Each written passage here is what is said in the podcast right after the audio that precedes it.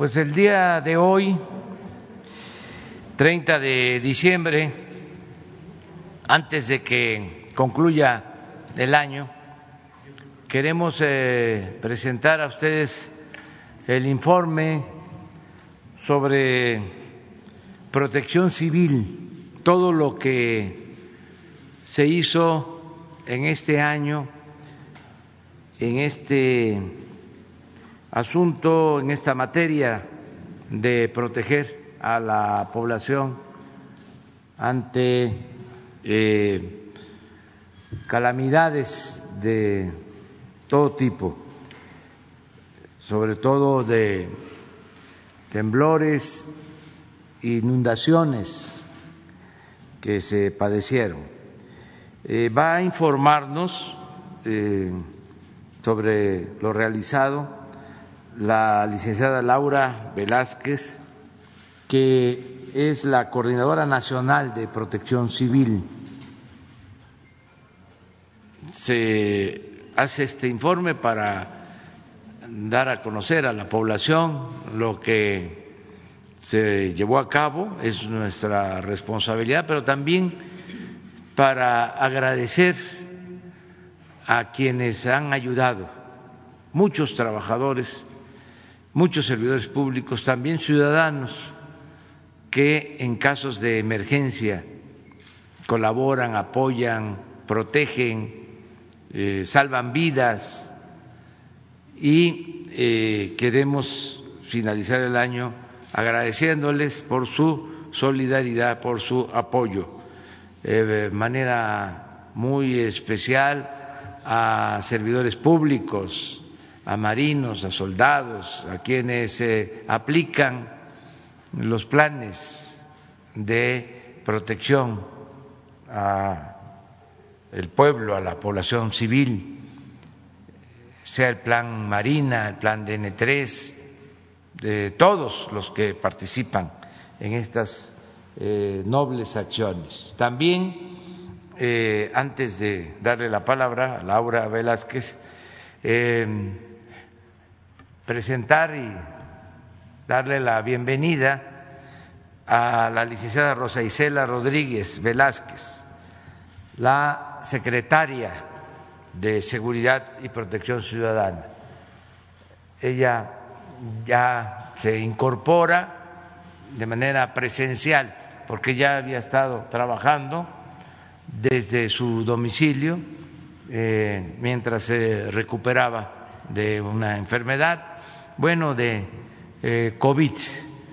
Afortunadamente eh, salió bien Rosa Isela, nos da mucho gusto y ya está haciéndose cargo de la Secretaría de Seguridad y de Protección Ciudadana. Bueno, entonces vamos con la licenciada Laura Velázquez, Coordinadora Nacional de Protección Civil. Muchas gracias. Muy buen día a todos y a todas, secretarios, secretaria. Muy buen día. Buen día, presidente. Con su permiso, vamos a dar inicio eh, y dar eh, lectura al informe anual de 2020 de Protección Civil, agradeciendo de antemano a las autoridades presentes por toda la conducción, el respaldo y el compromiso para llevar a cabo eh, las tareas de protección civil en nuestro país. En materia de sismos, en 2020, el Servicio Sismológico Nacional reportó más de 30 mil sismos con magnitud de 1.2 a 7.4. El más importante sismo del 23 de junio, magnitud 7.4, con 15 mil réplicas. Asimismo, se emitieron siete dictámenes técnicos de corroboración por sismos. También se analizaron y documentaron cinco secuencias sísmicas de la Ciudad de México, Michoacán, Nuevo León, San Luis Potosí y Zacatecas. Se realizó la evaluación de peligro sísmico, regionalización sísmica, susceptibilidad de deslizamiento de laderas por sismo y posibles efectos de sitio para 2.466 municipios en 32 entidades. En lo que respecta al sismo de 7.4 en el estado de Oaxaca el 23 de junio, hubo una afectación a 157 municipios, 8.161 viviendas, 120 hospitales, 21 cortes carreteros, 23 lesionados y lamentablemente 10 personas fallecidas.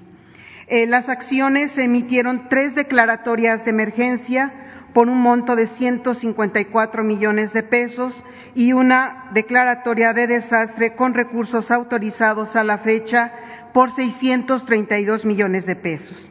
La activación Plan DN3 de Sedena y el Plan de Apoyo a la Población por Guardia Nacional eh, fue muy efectiva en el auxilio a la población, distribución de ayuda humanitaria y la limpieza de espacios públicos. En lo que respecta a la supervisión y vigilancia del volcán Popocatépetl, informa a ustedes que hubo 54.109 exhalaciones, 194 explosiones, 197 sismos volcano-tectónicos. En febrero se registró eh, las explosiones más importantes.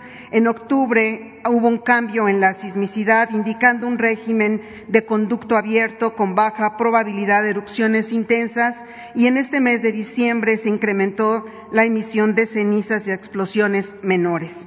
Se han realizado diversas acciones en las que cabe resaltar que se hicieron sobrevuelos, tres sobrevuelos de reconocimiento, ocho reuniones del Comité Científico Asesor y una campaña de difusión por todas las redes sociales y comunicación directa con todos los eh, estados afectados. En lo que respecta a la inestabilidad de laderas, se presentaron 1.074 casos de inestabilidad de laderas en la mayoría de caminos y cortes carreteros en Chiapas, Oaxaca, Guerrero y Veracruz y eh, se identifican los detonantes de estas eh, inestabilidades las lluvias intensas como eh, las generadas por las depresiones tropicales de Amanda y Cristóbal, el Frente Frío 11 y la tormenta tropical ETA. Eh, también, asimismo, el sismo en Crucecita, Oaxaca, por magnitud de 7.4. El evento más relevante, de aproximadamente 6 millones de metros cúbicos, se registró en Ixhuatán, Chiapas, el 8 de noviembre, detonado por las lluvias intensas generadas por los frentes fríos 11 y la tormenta tropical ETA. Se hicieron diversas acciones en donde hay que resaltar que hubo 18 dictámenes técnicos para nueve declaratorias de emergencia y nueve corroboraciones de desastre por movimiento de ladera. Aquí es muy importante mencionar, 2020 rompió el récord de casos de inestabilidad de laderas. En lo que respecta a la pirotecnia, se han registrado un total de 25 eventos de accidentes por pirotecnia, con un saldo de 14 personas fallecidas y 45 lesionadas. La mayor cantidad de eventos se presentaron en el Estado de México, que concentra 60% de la producción nacional de pirotecnia. Los gobiernos de las entidades y municipios realizaron operativos conjuntos con unidades de protección civil, Guardia Nacional y Ejército para garantizar la seguridad y la protección de las personas con la prevención de accidentes, emergencias y desastres por explosión de pirotecnia. En lo que respecta a incendios forestales, tenemos aquí un mapa en donde se ve muy claramente en color rojo los cinco primeros estados con mayor superficie afectada, que son Baja California, Guerrero, Quintana Roo, Jalisco y Michoacán. En color naranja, los cinco segundos estados con mayor superficie afectada y en color amarillo, los diez estados que registran una superficie media de afectación. Abajo de este mapa hay una gráfica en donde se puede eh, ver con mucha claridad que desde el año de 2016, eh, este año de 2020 es el que ha presentado menos incendios forestales. Durante 2020 se presentó un total de 5.799 incendios forestales en el territorio nacional, afectando un total de 376.138 hectáreas siendo el 22% menos incendios y 41 menos superficie afectada con respecto al 2019. Eh, respecto a las tomas clandestinas de, hidrocarburos, la Coordinación Nacional de Protección Civil apoyó a Pemex y a las unidades estatales y municipales de Protección Civil a través de las misiones de enlace y coordinación en 21 eventos relacionados en las tomas clandestinas. Los estados donde se brindó el apoyo fueron Puebla, Estado de México, Ciudad de México, Hidalgo y Tlaxcala. Lo que respecta al informe de los ciclones tropicales, la temporada de 2020 ha sido la temporada más activa históricamente en el Atlántico. Se presentaron 30 ciclones de los 19 pronosticados por el Servicio Meteorológico Nacional. Desde el año 2005, donde se tuvieron 28 ciclones nombrados, no se registraba un año tan activo, llegando a tener inclusive cinco sistemas de manera simultánea. En México se tuvieron afectaciones y daños a la población e infraestructura por ocho ciclones en el Océano Atlántico y tres ciclones en el Océano Pacífico. En los ciclones eh, eh, tropicales hubo las siguientes acciones. 33 boletines de prensa este, atendiendo el, antes, durante y después de la formación de algún evento ciclónico, 10.619 capas de información del Atlas Nacional de Riesgo. Esta tarea se realizó de manera conjunta con Conagua. 19.104 acciones de monitoreo y seguimiento de eventos, entre otras acciones. En lo que respecta a las inundaciones, se presentaron 996 eventos. Las entidades con el mayor eh, registro de inundaciones fueron Veracruz, Ciudad de México, Chiapas y Tabasco. El sistema de presas del río Grijalva se aplicó la política de operación, principalmente en el manejo de la presa Peñitas, que el 7 de noviembre alcanzó 136.39% de llenado con una extracción de 2.094 metros cúbicos por segundo. La inundación más importante fue en Tabasco debido a las lluvias extraordinarias ocasionadas por los frentes fríos 4, 9, 11 y 13 y la tormenta tropical Gama. Eh, las acciones fueron diversas y muy importantes, resaltando el diseño y el desarrollo del programa especial de protección civil para Tabasco ante inundaciones por el desfogue de la presa Peñitas y el programa integral para la reducción de riesgos de inundación en Tabasco. Asimismo, mencionar que los municipios de Nacajuca, Centro y Macuspana del estado de, Tabasco son los que recibieron mayor eh, afectación y también apoyo humanitario. El territorio y la población afectada fueron 800 mil personas, 200 mil 400 viviendas y lamentablemente 10 personas fallecidas. En lo que respecta a la infraestructura, hubo 511 escuelas dañadas, 21 cortes carreteros, 152 kilómetros de carretera eh, federal dañada y 2.059 kilómetros de carretera estatal y municipal con daños. Asimismo, se vio afectado a 3.844 usuarios en el servicio eléctrico, tres transformadores de distribución, 34 postes y cuatro líneas de transmisión, afectadas también eh, eh, daños en el servicio del agua, lo que eh, se quedó con un registro en daños de 764 millones de pesos en el sistema de drenaje en el sector federal, líneas de conducción de agua potable, plantas de potabilización. Asimismo, se afectaron 1.914 millones de pesos en afectación de la infraestructura urbana, siendo Macuspana y Centro los municipios con mayor daño.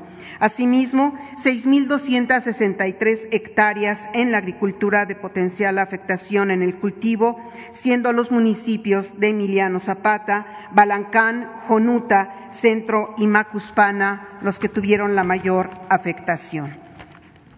Resaltar de una manera muy importante la ayuda humanitaria que llegó, que todavía hasta hace dos semanas llegó al, estado de Tabasco.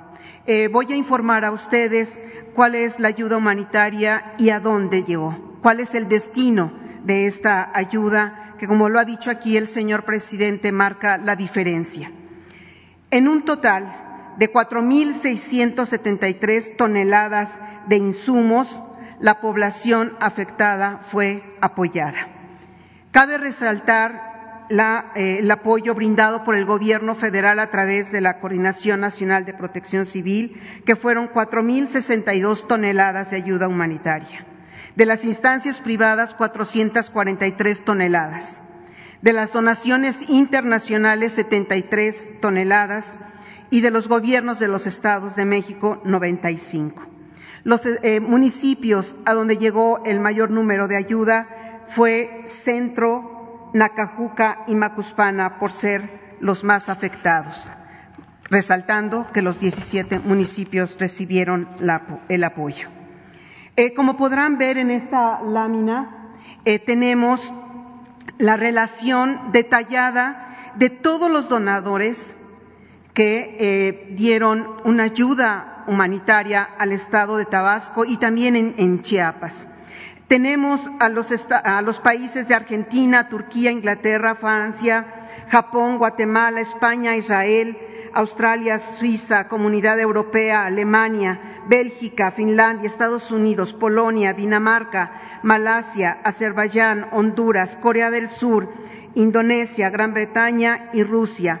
Los gobiernos eh, de los estados o de las entidades federativas que ayudaron al estado de Tabasco y de Chiapas fue la Ciudad de México, Nuevo León, Jalisco, Guanajuato, Puebla, Morelos, Oaxaca, Querétaro, Quintana Roo, Tlaxcala y Veracruz.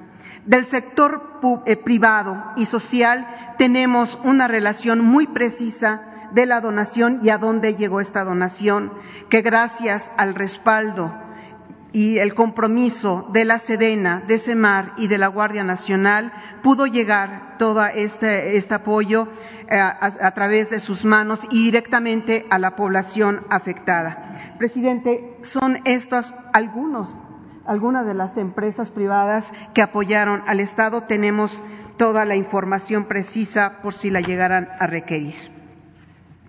Eh, los apoyos para la recuperación de Tabasco, la Secretaría de Bienestar eh, Social reporta la entrega de 188.517 apoyos en efectivo a la población afectada de los 17 municipios de Tabasco, con un avance del 94% del total. Con el apoyo de la Secretaría de la Defensa Nacional, se han distribuido un total de 8.894 paquetes de enseres domésticos de las 200.400 familias censadas. Hay un despliegue de 1.680 militares, 15 tractocamiones, 152 vehículos y 15 montecargas para realizar la logística y la recepción y entrega de enseres domésticos por parte de la Sedena. Se emitieron 83 declaratorias de emergencia autorizadas. Hubo un millón nueve mil personas atendidas, 14 millones, más de 14 millones de insumos entregados para beneficiar a 18 entidades federativas y 667 municipios afectados por diferentes eventos. En esta eh, gráfica se puede ver con mucha claridad un comparativo con el año 2018, 2019 y el actual de cómo se ha distribuido este apoyo, esta inversión en las personas afectadas por diversos fenómenos naturales. Eh, podemos observar que en el año de 2018, en los meses de mayo, julio, septiembre y octubre, se ha tenido el mayor eh, entrega de, recursos. Cuando acabo de mencionar en este momento que 2020 ha sido un año atípico en donde hemos sufrido diversas afectaciones por fenómenos naturales. Tal vez más adelante, en otro momento, podamos dar más detalles al respecto. Eh, también se emitieron 47 declaratorias de desastre autorizados, eh, apoyando 12 sectores eh, eh, diversos. Chiapas es el estado con más declaratorias, con 10, seguido por Oaxaca con 8 declaratorias. 17 entidades federativas atendidas, que incluyen a 705 municipios afectados por diferentes eventos. También tenemos aquí con mucha precisión en esta gráfica cuáles son las declaratorias autorizadas por mes y por año en comparación con los años 2018 y 2019. La inversión en atención de emergencia y reconstrucción en millones de pesos. Durante 2020 se han autorizado aproximadamente 1.699 millones de pesos por la adquisición de insumos para atender la población afectada por fenómenos naturales perturbadores.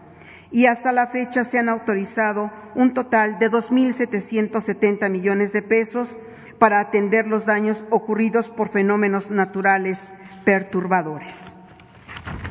Eh, resaltar que en el tema de reconstrucción que está a cargo de la SEDATU por el arquitecto Román Meyer y el arquitecto David Cervantes y bajo la supervisión del INA, del doctor eh, Prieto aquí eh, presentes, hay un avance del 70 por ciento los estados, más bien entidades federativas que se sigue respaldando y hasta dentro de dos años son la entidad federativa de Oaxaca, Estado de México y la Ciudad de México. Hay una eh, total inversión de 102 millones de pesos. En lo que respecta al plan DN3 en 2020 por parte de la Secretaría de la Defensa, su labor ha sido fundamental para llevar a cabo todo nuestro trabajo en materia de protección civil. Muchas gracias, general secretario. Los eventos atendidos fueron 542 eh, por eh, eventos de lluvia, 56 explosiones, 14 sismos, 384 por derrame de sustancias químicas, por incendio forestal 347, por eh, incendio urbano 125, se han atendido 100 accidentes eh, vehiculares, 9 aéreos, 18 ferroviarios y un marítimo. El total de los recursos empleados han sido 45.506 eh, activos, personas, 4.194 194 vehículos, 28 eh, cocinas, 17 aeronaves, 16 embarcaciones. son diversas las acciones que han realizado para auxiliar a la población y en apoyo a la comunidad, como lo he venido diciendo en mi informe. Cabe eh, resaltar que ellos han estado eh, beneficiando a más de dos millones de personas en la adquisición y el traslado de la distribución de los enseres domésticos que se distribuirán en, Tabasco. También han atendido las tomas clandestinas por combustible. También han trasladado libros de texto gratuito y el apoyo en la extinción de incendios forestales y urbanos. La ayuda humanitaria, con motivo de las afectaciones eh, provocadas por los ciclones tropicales de la, eh, la, Secretaría de la Defensa Nacional proporcionó una ayuda en coordinación con la Secretaría de Relaciones Exteriores y la Coordinación Nacional de Protección Civil mediante dos vuelos a la República de Guatemala, transportando 21 toneladas de víveres, empleando a 18 militares y dos aeronaves. También se realizaron tres vuelos a la República de Honduras, transportando 36.8 toneladas de víveres, empleando 23 militares y dos aeronaves. Con motivo de la pandemia provocada por el COVID-19, se realizó el transporte humanitario de 3.786 pasajeros de diferentes nacionalidades, empleando cinco aeronaves de la Fuerza Aérea Mexicana. Eh, también hay que resaltar que han estado acompañando a todas las instancias médicas para la aplicación de la vacuna contra el COVID eh, desde su llegada a México. El Plan Marina, la Secretaría de, Marina, durante este año de 2020 apoyó a 509.963 personas con los siguientes resultados. Voy a dar un, informe eh, general. Eh, se ha trasladado aérea y terrestre eh, más de 30 mil insumos, han realizado una ayuda humanitaria con un promedio de tres toneladas, han realizado patrullaje en más de 1.120 eh, rondines, la seguridad a refugios temporales, las consultas médicas, el refugio eh, para eh, temporales activos, que fueron ocho. también nos ayudaron en la colocación de la costalería. también han apoyado en los inmuebles, basureros, pastizales, han proporcionado todos los insumos eh, necesarios para la población afectada por diversos eventos naturales en, materia forestal, en vuelos y en agua también que han proporcionado. Han empleado 691 elementos, 14 aeronaves, 31 embarcaciones en 93 unidades terrestres. Asimismo, la implementación del Plan Marina en estados afectados por el impacto de fenómenos meteorológicos, en donde se mantiene activa la fase auxilio, como fueron los estados de Chiapas, por el paso de la tormenta tropical ETA y Tabasco por los efectos del Frente Frío. Muchas gracias, almirante.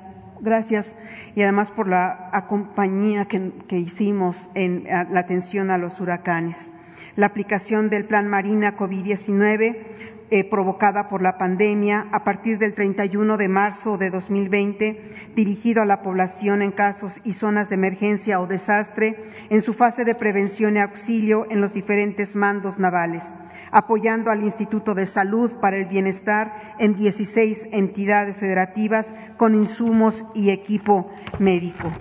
Por último, la Guardia Nacional en este 2020 a través del Plan Auxilio de la población en casos de emergencia, mantiene el despliegue y las acciones en apoyo a los habitantes afectados por fenómenos meteorológicos, realizando las siguientes acciones. Los principales estados afectados en este año fueron Tabasco, Campeche, Yucatán y Quintana Roo se apoyó con un efectivo de 4.903 elementos y 278 vehículos, evacuando a 1.356 personas, así como proporcionando seguridad por medio de patrullaje a 139 albergues y en la distribución de 1.685 artículos. Ha apoyado al combate de 47 incendios forestales. La atención de seguridad derivado de la pandemia SARS-CoV-2 a 387 hospitales del IMSS e INSABI, así como a 39 almacenes del INSABI, con un despliegue total de 11.618 efectivos y 428 vehículos. Todo esto gracias a su respaldo, a su orientación, a su acompañamiento y conducción, liderazgo que ha tenido las Fuerzas Armadas en México para ayudar a los más desprotegidos. Señor presidente, este es un, breve resumen de lo realizado en este año atípico de 2020. Estoy a sus órdenes. Vamos a, que el informe este, se suba a las redes completo para que pueda ser eh, consultado. Es un buen trabajo de la coordinadora de Laura Velázquez y de nuevo nuestro reconocimiento a quienes han participado en auxilio de la población en riesgo, en peligro, por incendios, por sismos, por inundaciones. Eh, vamos avanzando hacia una república fraterna, amorosa.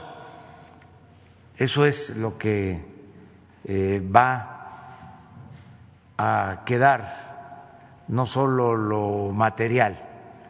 Lo más importante es que podamos cada vez ser mejores por nuestras acciones humanitarias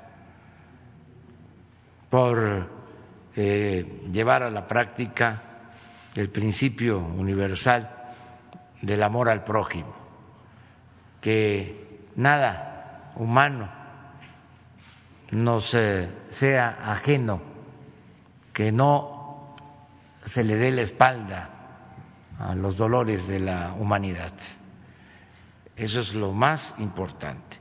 Entonces, eh, agradecerles a todos, a los servidores públicos y eh, vamos a, adelante. Aquí es importante apuntar que en los últimos meses del año, sobre todo para enfrentar las inundaciones, ya no estaba el Fonden. Es más, en los hechos ya no funcionaba el Fonden y no faltó el apoyo. Además, con eficacia y con honestidad, porque el Fonden era eh, pues eh, un hoyo de corrupción, un hoyo negro de corrupción. Eso era el Fonden. Eh, era una práctica para eh, comprar víveres, enseres, en momentos eh, de afectación a la población con proveedores preferidos que vendían al doble, al triple, se entregaban este, despensas y se entregaban catres y se entregaban enseres eh, cuando no se necesitaban, eh, porque se utilizaban estos apoyos muchas veces para comprar votos, se entregaban estos apoyos del famoso Fonden en épocas de elecciones, se usaba el Fonden como excusa para canalizar recursos y comprar votos y muchas cosas este, imperaba la corrupción.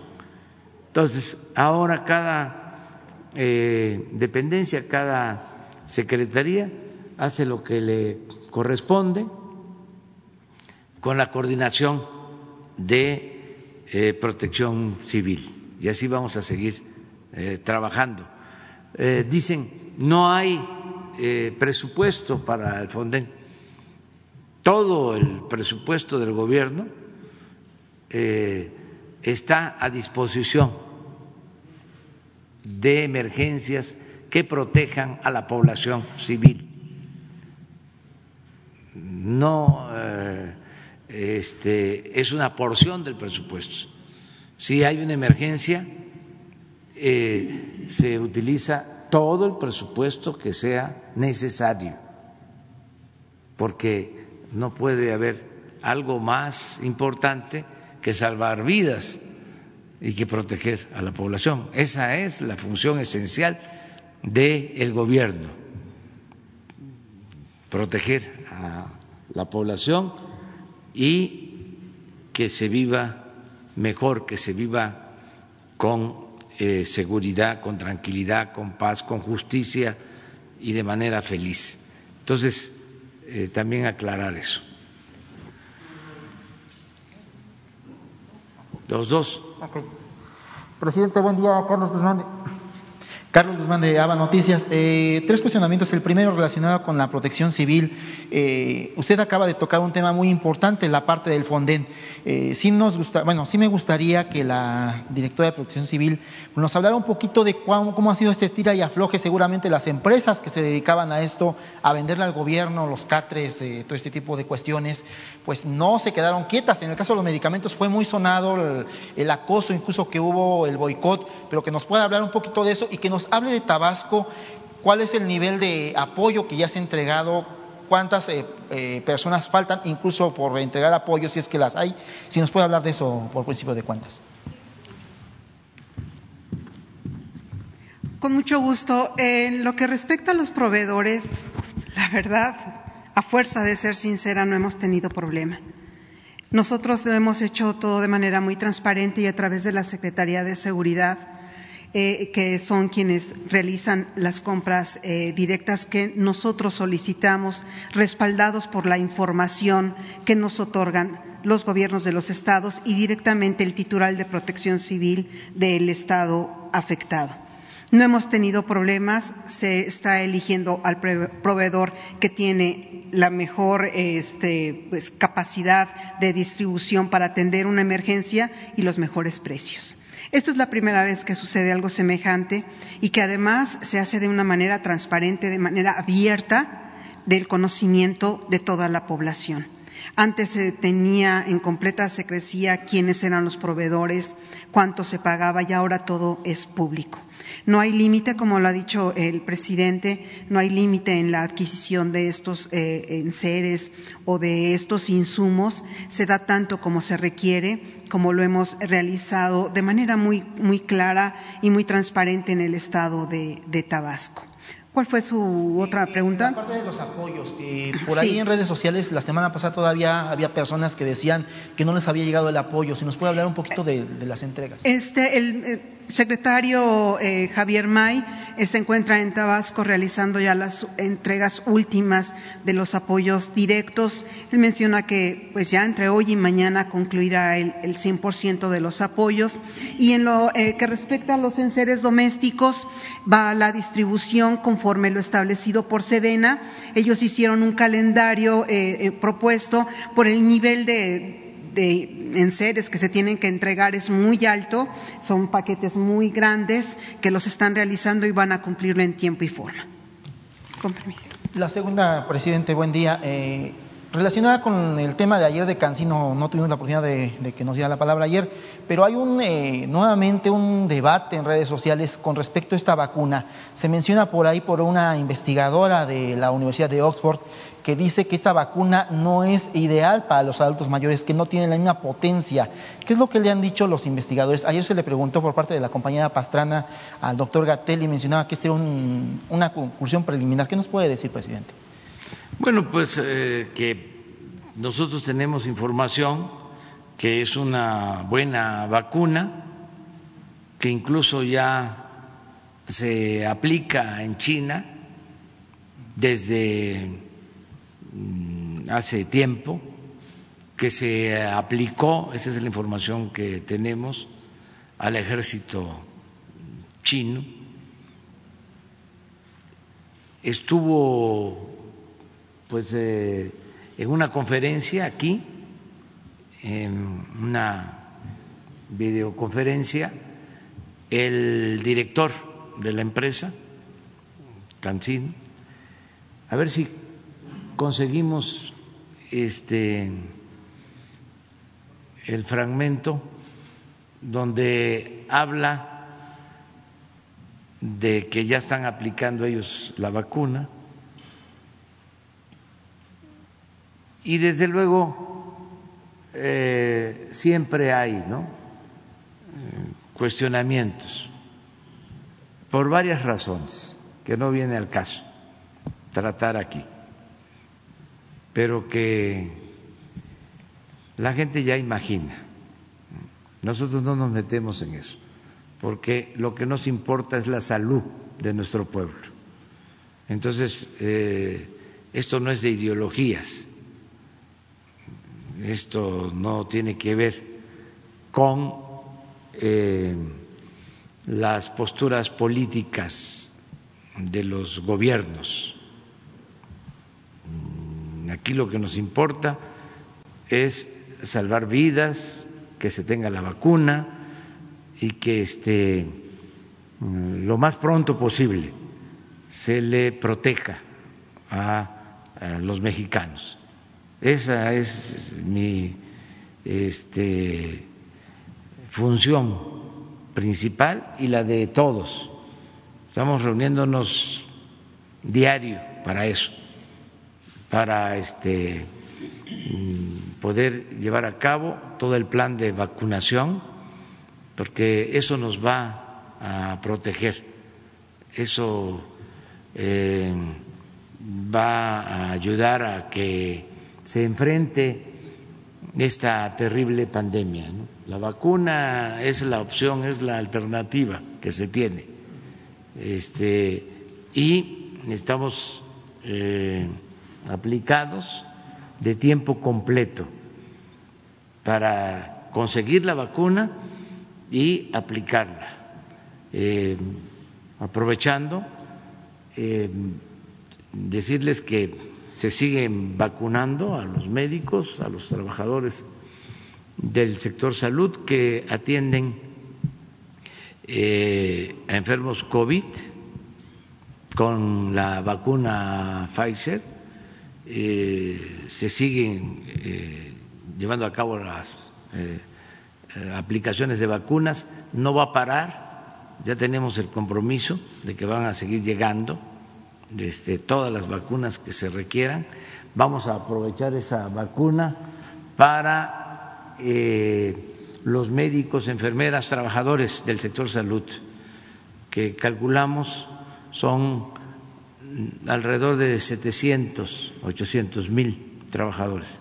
Eh, queremos que queden vacunados para enero, a finales de enero, ya ese grupo, ese sector de población que está salvando vidas, que necesitamos protegerlo, va a quedar vacunado. Y vamos a empezar con la vacuna a los eh, adultos mayores, que es el segundo eh, bloque. Aquí está el señor que es el director de la empresa de Cancino de China. A ver si podemos escucharlo. Esto lo presentamos hace como tres meses aproximadamente, porque hemos estado muy pendientes. Por eso eh, vamos a, a tiempo.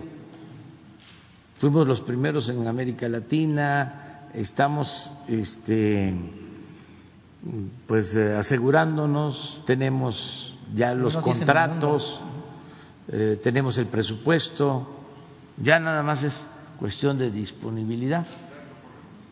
Sí, por favor, la parte que corresponda.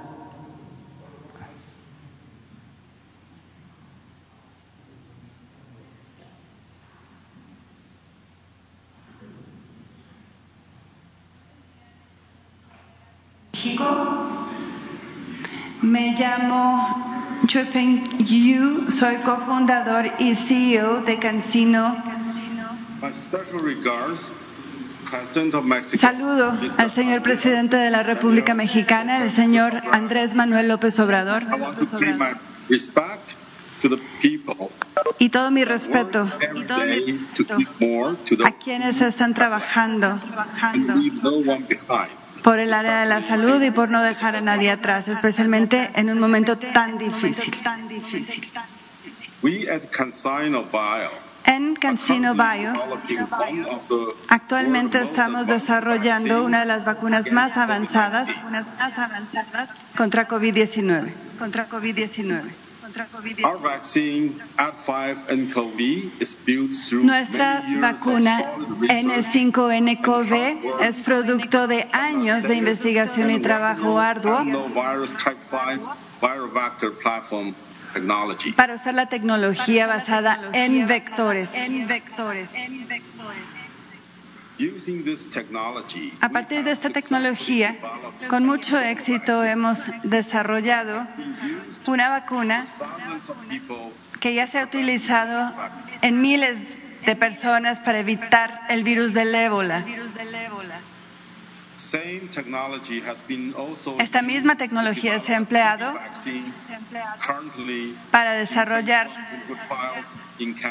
los ensayos clínicos de fase 1 en Canadá. Vale la pena mencionar que Cancino Bio fue la primera empresa que patentó una vacuna que ya se ha aplicado a decenas de millares de ciudadanos, incluyendo los miembros del ejército chino. Finalmente,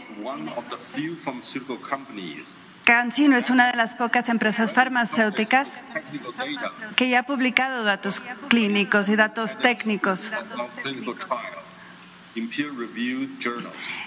Y los hemos publicado en revistas médicas con revisión de pares. 35 million single-dose vaccines will arrive in Mexico Llegarán a México 2020 desde diciembre del 2020 hasta septiembre del 2021 35 millones de vacunas de dosis única. La vacuna de Cancino y nuestros esfuerzos aunados permitirán al gobierno mexicano utilizar tecnología de punta basada en la experiencia y en los datos de seguridad a fin de reanudar nuestras vidas cotidianas.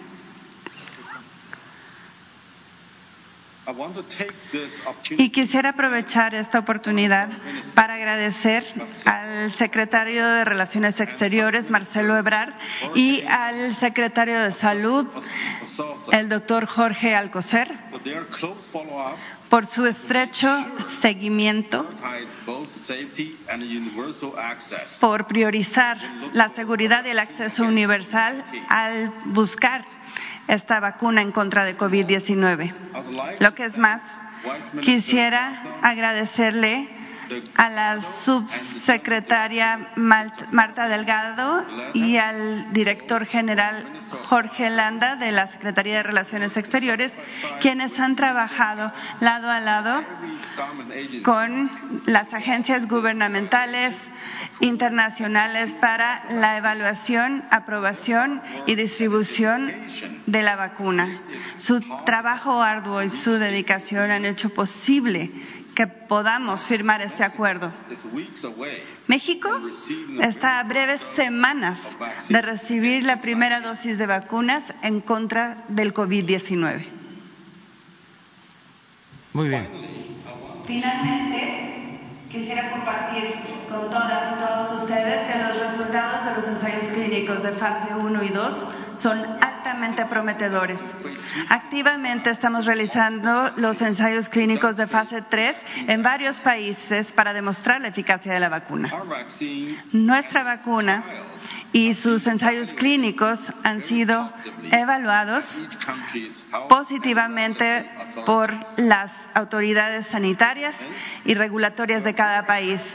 Por consiguiente, nos complace anunciar que además de los ensayos clínicos de fase 3 que estamos llevando a cabo en múltiples países, nos sentimos agradecidos con México por formar parte de este esfuerzo global, porque planeamos invertir más de 100 millones de dólares que incluirán a más de 30 mil ciudadanos del mundo. Por ende, señor presidente, le agradezco a usted y a su secretario de Salud, al doctor Alcocer, por habernos brindado tanto apoyo para nuestros ensayos clínicos desde México. Anhelamos with principal investigator trabajar con el investigador principal team. y con su equipo. De igual manera, Anhelamos trabajar con sus autoridades sanitarias, regulatorias y con la COFEPRIS para la aprobación de la vacuna. Bueno, eh, aquí nada más agregar que ya en México eh, se aplica la fase 3 desde hace como un mes y no ha habido ningún problema, la fase experimental. Entonces, eso es lo que podemos comentar. ¿no? También nos dio mucho gusto que ayer eh, el gobierno del Reino Unido haya eh, aprobado ya la vacuna AstraZeneca. Esa vacuna este, es eh, una investigación, es producto de una investigación eh, de la Universidad de Oxford, participa el gobierno inglés, eh, participa el gobierno de Argentina y participa el gobierno de México.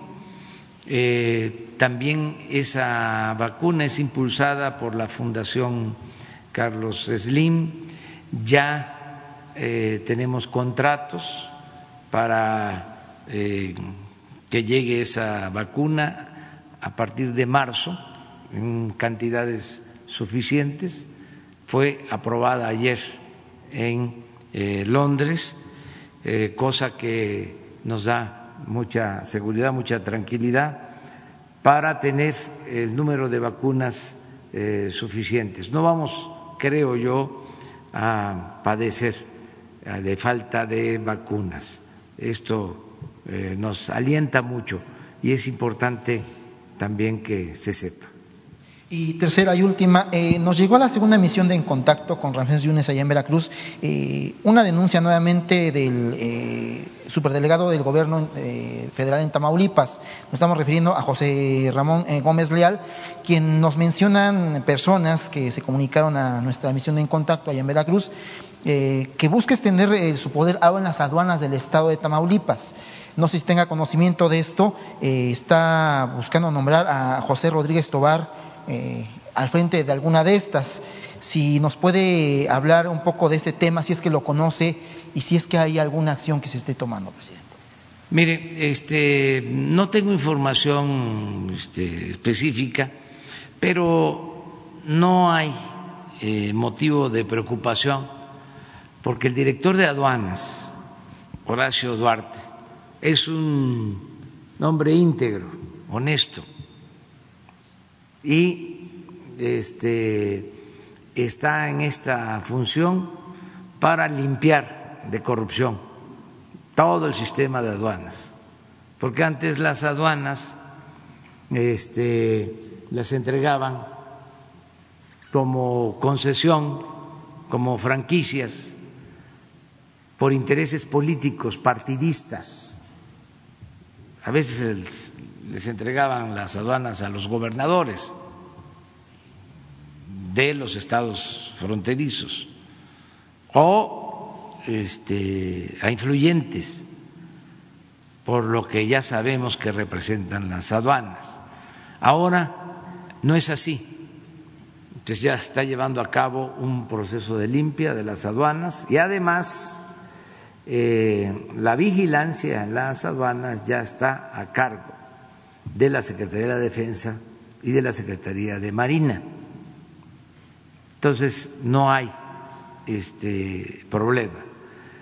Lo que sí quiero aprovechar para este, aclarar, ahora que estás preguntando sobre posibles actos de corrupción, ayer una compañera hizo, bueno, Daniela, sí, hizo una denuncia porque eh, en un hospital de Rayón, en el Estado de México, eh, se había vacunado una familia. Eh, se le este, echaba la culpa al ejército porque se trataba de personal militar se hizo la investigación y en efecto, sí, este, una familia que no le correspondía este, la aplicación de la vacuna eh, llegó y con influyentismo eh, se vacunaron.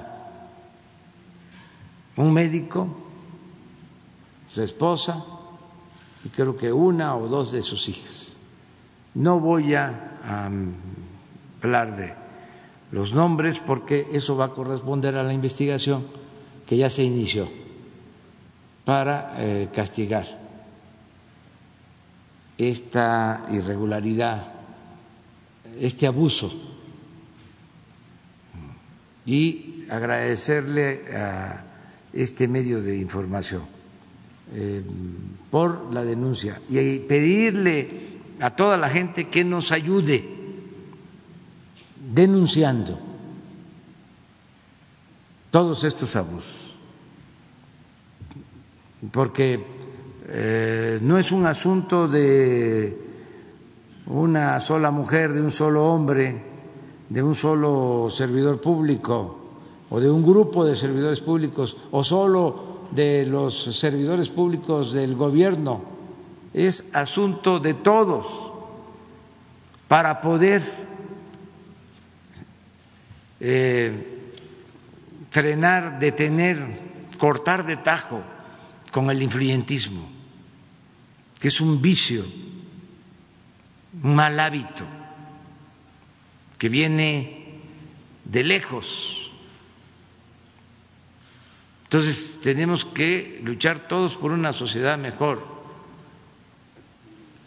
una sociedad sin eh, injusticias, eh, sin prepotencia, sin trampas. Entonces, todos tenemos que ayudar y que eh, se sepa que es inmoral el saltarse o brincarse la fila es una inmoralidad. Si no nos corresponde, si hemos eh, decidido, de acuerdo a las recomendaciones de los expertos, que lo primero es vacunar al personal de salud que está en hospitales COVID para protegerlos, porque ellos están salvando vidas y que después son los adultos mayores, porque al vacunar a los adultos mayores estamos evitando el 80% de la mortalidad, de los fallecimientos. Por eso se decidió que la población preferente después de los trabajadores de la salud sean los adultos mayores, porque son los más vulnerables. Y por eso vamos a este, vacunar a los de mayor edad primero. Y en tercer eh, lugar o en un tercer momento, eh, a enfermos crónicos que no eh, se hayan vacunado en el grupo de adultos mayores, porque muchos adultos mayores tienen enfermedades crónicas, la mitad se estima de la población mayor. Entonces, los que estén eh, con menos de 60 años con enfermedades crónicas también son prioritarios. Y eh, un cuarto grupo van a ser los maestros en la medida que se vayan incorporando eh, al sistema de educación presencial en los estados donde no tengamos mucha incidencia de la pandemia, en estados con semáforo verde ahí vamos a empezar a vacunar a maestros para que se reinicien las clases presenciales. Entonces, que todos ayudemos para que no haya influyentismo, ni eh, predomine el poder político, ni predomine el poder económico.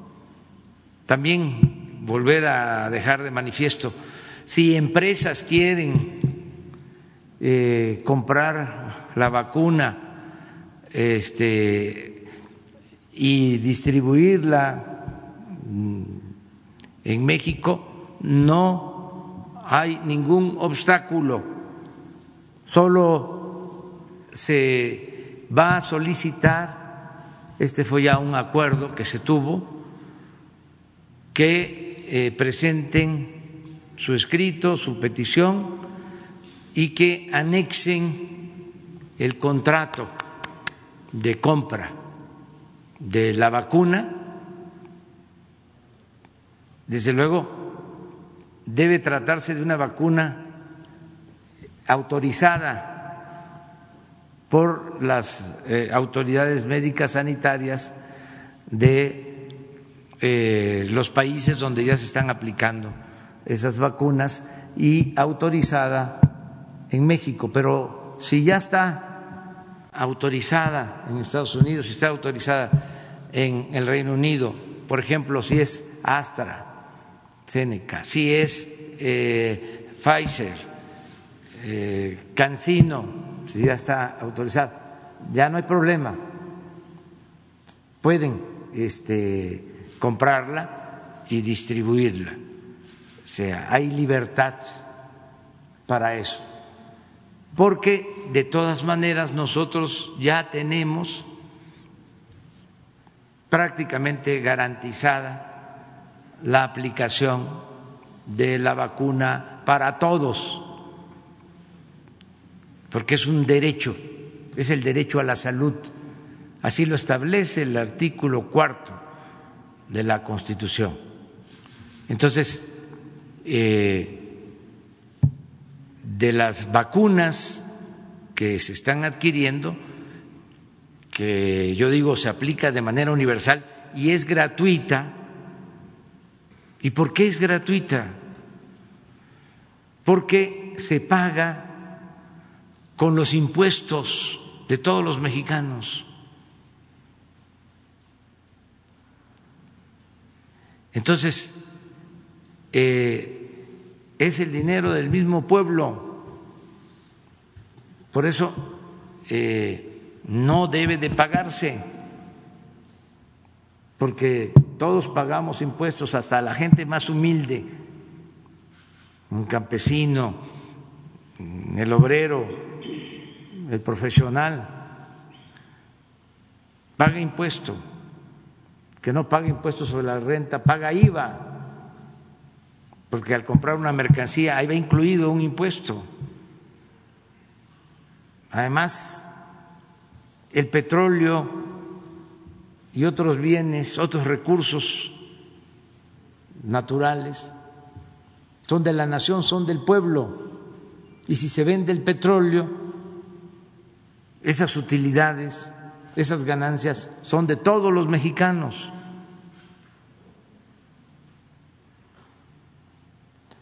Esto también eh, aclararlo para que este, se tenga pues la seguridad de que a todos nos va a llegar eh, la vacuna en su momento y lo que estamos haciendo es eh, apresurarnos, hacerlo lo más pronto posible para proteger a la gente.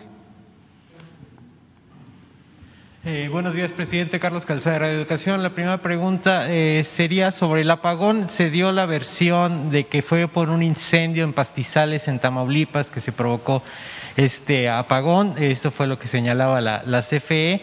Sin embargo, el propio gobierno de Tamaulipas ha desmentido esta versión y, bueno, diversos eh, sectores empresariales e incluso la oposición han pedido la renuncia de, del titular de la CFE, de Manuel Bartlett. Me gustaría conocer su opinión al respecto, presidente. Pues, mande.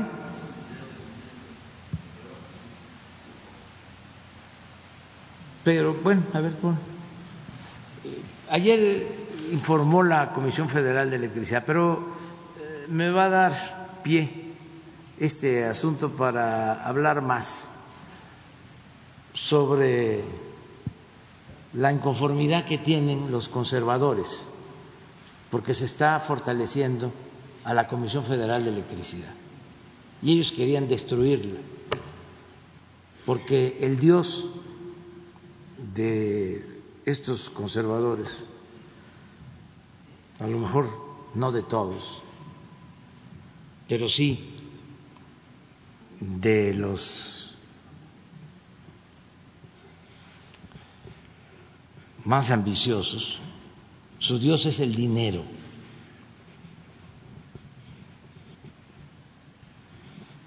Y no voy a este usar como fuente los evangelios porque entonces se enojarían mucho. Este, lo que pasa es de que desde Salinas de Gortari se apostó a privatizar la industria eléctrica. Durante el gobierno de Salinas, en 1992, se reformó una ley secundaria para empezar a entregar permisos a particulares que generaran energía eléctrica. Desde luego que fue una violación flagrante a la Constitución, porque si la Constitución establecía de que los particulares no podían generar la energía eléctrica, con una ley secundaria no era suficiente para empezar a entregar permisos, concesiones a particulares. ¿Qué buscaban? Quedarse con el mercado de la eh, energía eléctrica. Eso era lo que buscaban desde el principio. Y esto eh, llevaba a la par el ir eh, destruyendo a la Comisión Federal de Electricidad, quitarle el mercado a la Comisión Federal de Electricidad, arruinarla, algo parecido a lo que echaron a andar en contra de Pemex. En ese tiempo, el asesor económico de Carlos Salinas era Claudio X González, papá. Cuando empieza la piñata, cuando empiezan a entregar estas concesiones a particulares,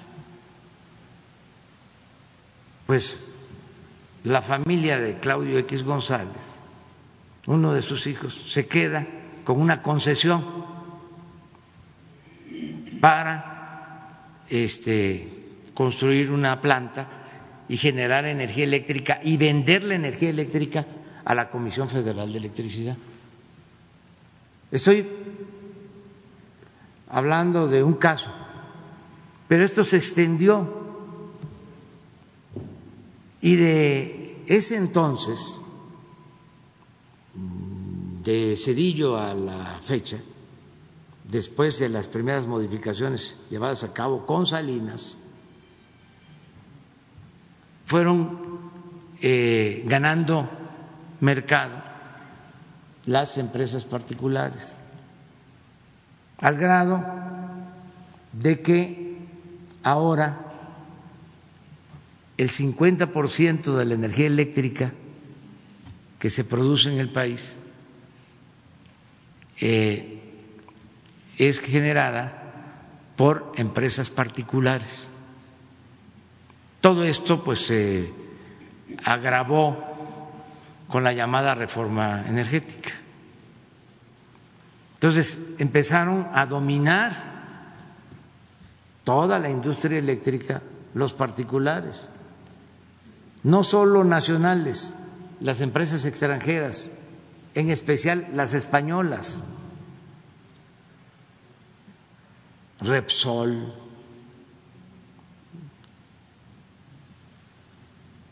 Iberdrola. ¿Qué creen que hizo la empresa Iberdrola de España? Contrató como funcionaria de la empresa Iberdrola a la que eh, era secretaria de Energía. No sé si en el gobierno de Cedillo o en el gobierno de Fox, la señora Kels. Kessel. Georgina Kessel. ¿De qué gobierno era? De Calderón. Felipe Calderón. De Calderón, bueno. Pero no solo fue eso.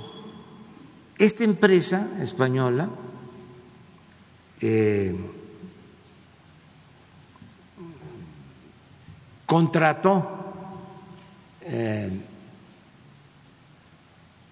como consejero de la empresa a Felipe Calderón.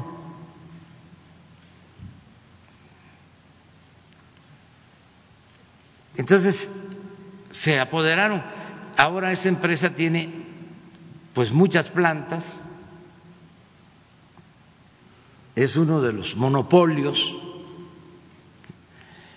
y tienen contratos con la Comisión Federal de Electricidad, contratos que quedaron establecidos en ese periodo neoliberal por 20, 30 años. Entonces, cuando se da el cambio, que además esto eh, no es un asunto nuevo, nosotros lo venimos denunciando desde hace mucho tiempo, porque eh, en vez de eh, beneficiarse del pueblo con esta privatización, aumentaba y aumentaba el precio de la luz. O sea, no hubo beneficios para la gente con la privatización y empezaron a cerrar plantas de la Comisión Federal de Electricidad porque el propósito era que ya la Comisión Federal de Electricidad no generara energía eléctrica. Empezaron a cerrar las plantas, eh, a declarar de que eran obsoletas, eh, también eh, a subutilizarla eh, lograron una legislación para que eh, en el despacho de energía a la red nacional las plantas de la Comisión Federal de Electricidad se quedaran hasta lo último y que las plantas privadas fueran las primeras en subir la energía, en ser despachadas en el Sistema Nacional de Energía. Entonces, con el cambio, nosotros decidimos apoyar a la Comisión Federal de Electricidad, porque es una empresa pública. Y si lo que predomina en el sector energético es el lucro, pues no vamos a poder garantizar precios justos para el consumidor de energía eléctrica ni para eh, las familias, el uso doméstico, ni para las empresas. Yo he hecho el compromiso de que no va a aumentar el precio de la energía eléctrica y lo he cumplido, pero necesitamos eh, que no haya abusos, necesitamos que haya ganancias razonables, que estas empresas no mantengan contratos leoninos. Y necesitamos pues fortalecer a la Comisión Federal de Electricidad. Entonces, eh, estas empresas eh, extranjeras y las nacionales, pues tienen voceros en México y en el extranjero. Por ejemplo, el periódico El País de España es un defensor de la privatización de la industria eléctrica, porque estas empresas este, tienen también acciones seguramente en ese periódico. Y aquí en México, pues el periódico que representa a ese sector privado, nacional o extranjero, es el Reforma. Entonces, hay un problema como este apagón y hacen pues eh, un escándalo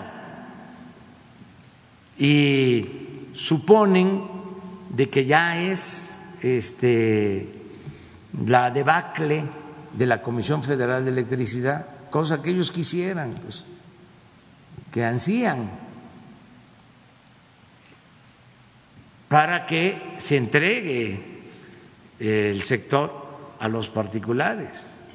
Entonces es un asunto de negocios, básicamente, nada más que al presidente de México el único negocio que le importa es el negocio público. Yo estoy aquí para defender los intereses de los ciudadanos, del pueblo de México. No me pagan, ya lo dije una vez y lo repito, no me paga Iberdrola, no este, me pagan las empresas que patrocinan al Reforma, a mí me pagan los mexicanos, me paga el pueblo para que yo lo represente. Entonces, eso es lo que ha pasado. Eh, yo tengo que agradecerle a los técnicos, a los trabajadores electricistas, porque ante un eh, incidente como este, un desbalance eh, que ocurrió por las causas que sostiene la Comisión Federal de Electricidad o por cualquier causa, en dos horas se restableció el servicio y no se afectó el sistema eléctrico nacional. Entonces vamos a sacar adelante a la Comisión Federal de Electricidad como estamos sacando adelante a Pemex, con los trabajadores, con los técnicos mexicanos, que son de primera. Pero es entendible que al Reforma y a sus patrocinadores este, les moleste el que se esté apoyando a la Comisión Federal de Electricidad. Yo nada más recuerdo que si no se hubiese creado la Comisión Federal de Electricidad, no se hubiese electrificado el país, porque a las empresas particulares en ese entonces cuando tomó la decisión de nacionalizar la industria eléctrica, Adolfo López Mateos, en ese entonces no estaba electrificado México. ¿Por qué? Porque no era negocio para los particulares llevar la energía eléctrica a los pueblos. Entonces, por eso se tomó la decisión para electrificar a todo México. Y eso se lo debemos a esa empresa pública, que hay que defenderla, que hay que protegerla, y a los trabajadores de esa empresa. Eso es lo mismo del Internet. ¿Cuánto tiempo manejando los particulares el sistema de comunicación? Y el 80% del territorio nacional no tiene Internet. ¿Por qué? Porque no es un sistema eh, concebido para eh, facilitar la comunicación y que haya desarrollo en el país, desarrollo educativo, desarrollo en lo que tiene que ver con el bienestar, la salud. No, es donde está el mercado, donde eh, pueden contratar el servicio de Internet ¿En dónde? Pues en las ciudades, donde este, hay más población, cuesta menos eh, el que llegue la señal, pero donde vive la gente pobre, en la sierra, en los valles, en los desiertos, en los lugares apartados, ahí no hay señal. ¿Por qué? Porque no es negocio poner una antena allá, es muy poca la población, entonces ya no es ese eh, el propósito ahora, el del lucro, no es lo que se pone por delante, sino es el servicio. Por eso hemos hecho el compromiso de que va a haber Internet para todos. Ya se creó una empresa que es Internet para todos. Y antes de que termine nuestro gobierno, va a haber conectividad eh, por Internet a todos los pueblos de México.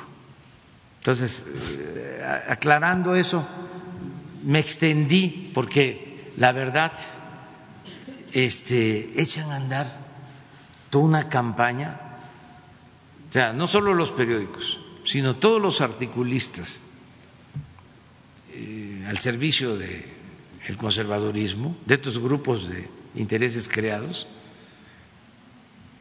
eh, de estos grupos que hacían jugosos negocios al amparo del poder público, este, se lanzan, ¿no? Ya es la debacle de la Comisión Federal. No, afortunadamente este, vamos a seguir fortaleciendo a la Comisión Federal de Entonces Manuel Bartlett firma en su puesto y aprovechando precisamente de Manuel Bartlett, la, se, exoneró a su hijo, se le levantó la sanción a León Bartlett, se le había impuesto por el asunto de los ventiladores. No sé si tengo esta información sobre esto, presidente. No, pero eh, eso corresponde a la autoridad este, judicial y yo he dejado de manifiesto y he demostrado que no hay impunidad para nadie. No se permite ni la corrupción, no se permite la impunidad, pero lo tiene que tratar la autoridad correspondiente. Y es evidente, pues, que no quieren a Manuel Bartlett, estos conservadores, este, y muchos, ¿no? Y bueno, yo respeto a todos, pero hay un grupo que no quiere a Manuel Bartlett porque la instrucción que tiene Manuel Bartlett es más, no es Manuel Bartlett, no es con Manuel Bartlett, es con el presidente, porque Manuel Bartlett, sí, este, depende del titular del ejecutivo. Yo lo nombré. Entonces eh, piensan que Manuel Bartlett, que está viendo los contratos con Iberdrola, es el este, intransigente. No, es que yo le estoy pidiendo que vea esos contratos, yo le estoy eh, exigiendo que vea eso, porque no vamos a ser cómplices de corrupción. Entonces, este, eh, hacen campañas, ¿no? Este, en contra de servidores públicos, no de todos, ¿eh? porque a los que ven este, moderados, fresas, este, esos no los tocan. Este, a los que ven ¿sí? este, con más definición, más cercanos a lo que piensa el presidente, a eso les dan, pero duro. Me doy cuenta, pues, de todo esto. Eh, bien, la segunda pregunta, presidente. Estamos, bueno, terminando el año, estamos a punto de entrar a 2021. Me gustaría conocer cuáles son sus expectativas para 2021, cuál considera usted que van a ser los retos mayores el próximo año y en el contexto electoral, ¿tiene usted confianza en seguir manteniendo la preferencia de los electores, la confianza de la gente? Había cuenta que se han creado alianzas, alianzas electorales. ¿Tiene confianza el presidente que se va a mantener la confianza en él el próximo año, que es un año fundamental por el asunto electoral? Sí, Gracias. Porque yo no le voy a fallar al pueblo. No vamos a traicionar al pueblo de México. Y lo que tengo que este, expresar es mi agradecimiento al pueblo de México por su apoyo, por su confianza, por su respaldo. Amor con amor se paga. A pesar de toda la campaña en contra, la gente nos está dando su confianza. Y eso este, nos obliga a no fallar, a trabajar más, sin descanso, y sacar adelante al país y hacer eh, realidad la cuarta transformación y estoy eh, optimista. Pero ya que estamos en esto, este, que no se enojen tanto mis adversarios, ¿no? Pero les vamos a dar a conocer aquí, no es para presumir, ¿eh? es pobremente, este, a ver si no consigues la encuesta internacional. Ofrezco disculpas, ¿eh? Este, en el entendido que para mí el poder es humildad, pero al mismo tiempo, este, no está mal que la gente sepa, porque esto no lo van a ver en el Reforma, ni en el Universal, ni va a salir en Televisa, ni en Azteca, ni Imagen, ni en la mayoría de los medios. Pues. No lo van a sacar. Entonces, esto es una información de una empresa que se dedica a hacer encuestas en los países para ver cómo ve la gente a sus gobernantes. Entonces es una encuesta que se llevó a cabo ahora en diciembre.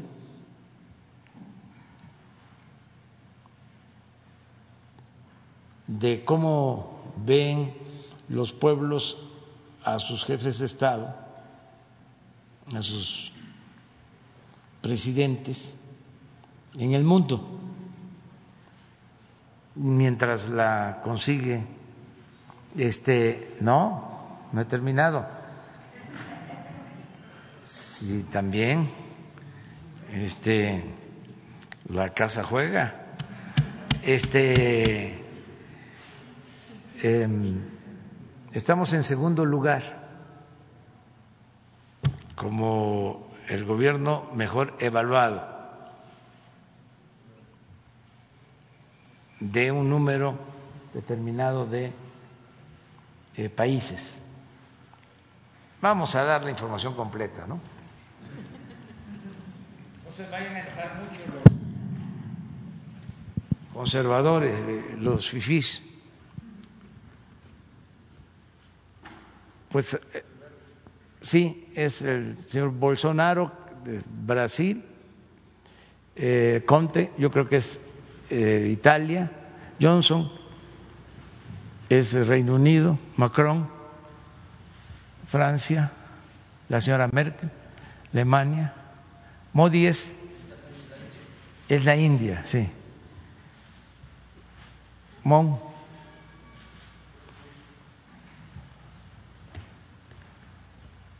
Morrison, ya saben quién, es España.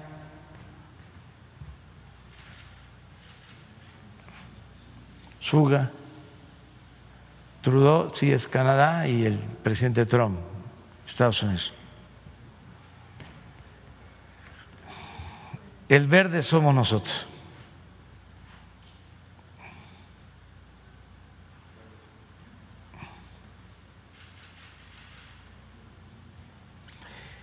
Es eh, Modi de la India está en primer lugar. Y nosotros estamos en segundo.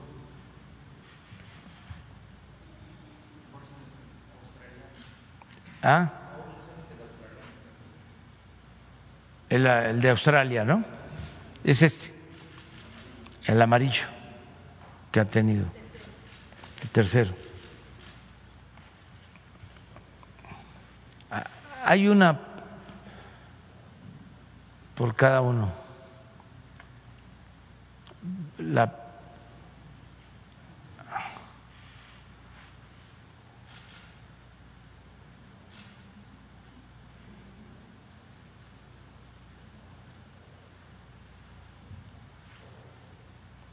¿Sí la tienen? Esta es la mía, a nosotros. Ponle aquí, es como 62. Sí, 62 de aprobación y en contra 33. El número uno es el señor Modi, ¿no? Él trae como 75, 78.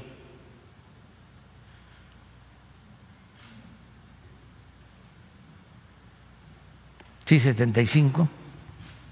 Y en contra, 20. Este es el primer lugar.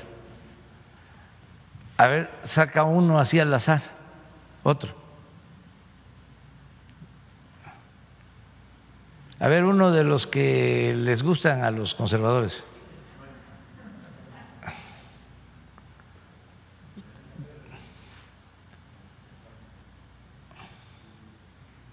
Ah, no, no es, no, no lo ponga. Bueno, ponlo, ponlo, ya lo pusiste. A ver ahí, ¿cómo está? 58 de en contra, 36 a favor. Otro, para que no nos carguemos con... De otro continente. Trudeau de Canadá, 52 a favor, 41 en contra. Uno más, ya. Ya se los dejamos en las redes.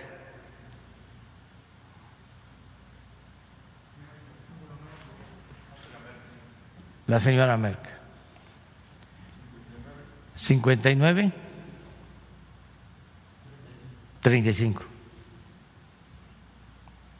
Entonces, ahí vamos. Muchas gracias al pueblo, al pueblo de México.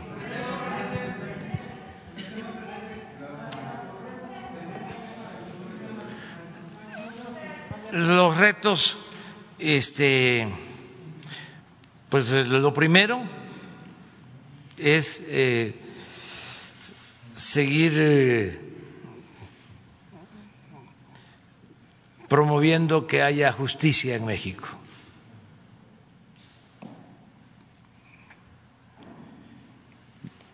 Lo primero es el bienestar del pueblo.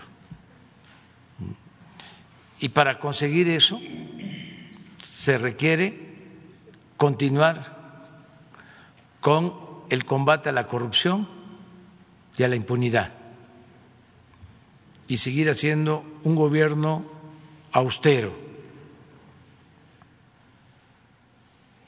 Mañana les vamos a informar de cómo vamos en materia de seguridad pública, cómo nos fue este año en eh, ese reto, en ese desafío que es la seguridad pública, que tanto le importa a la gente. Mañana vamos a informarles.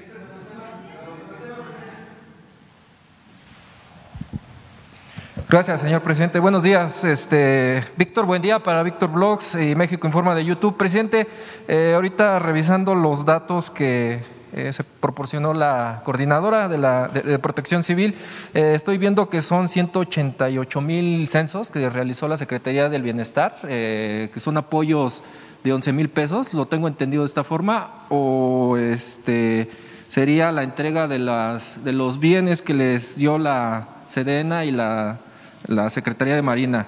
Este, ¿Esta sería la meta final? ¿Sería la pregunta, presidente? Eh, los, los 180 mil censos o serían más? No, miren, son varias eh, etapas. En el caso de los afectados por las inundaciones en Tabasco y en Chiapas.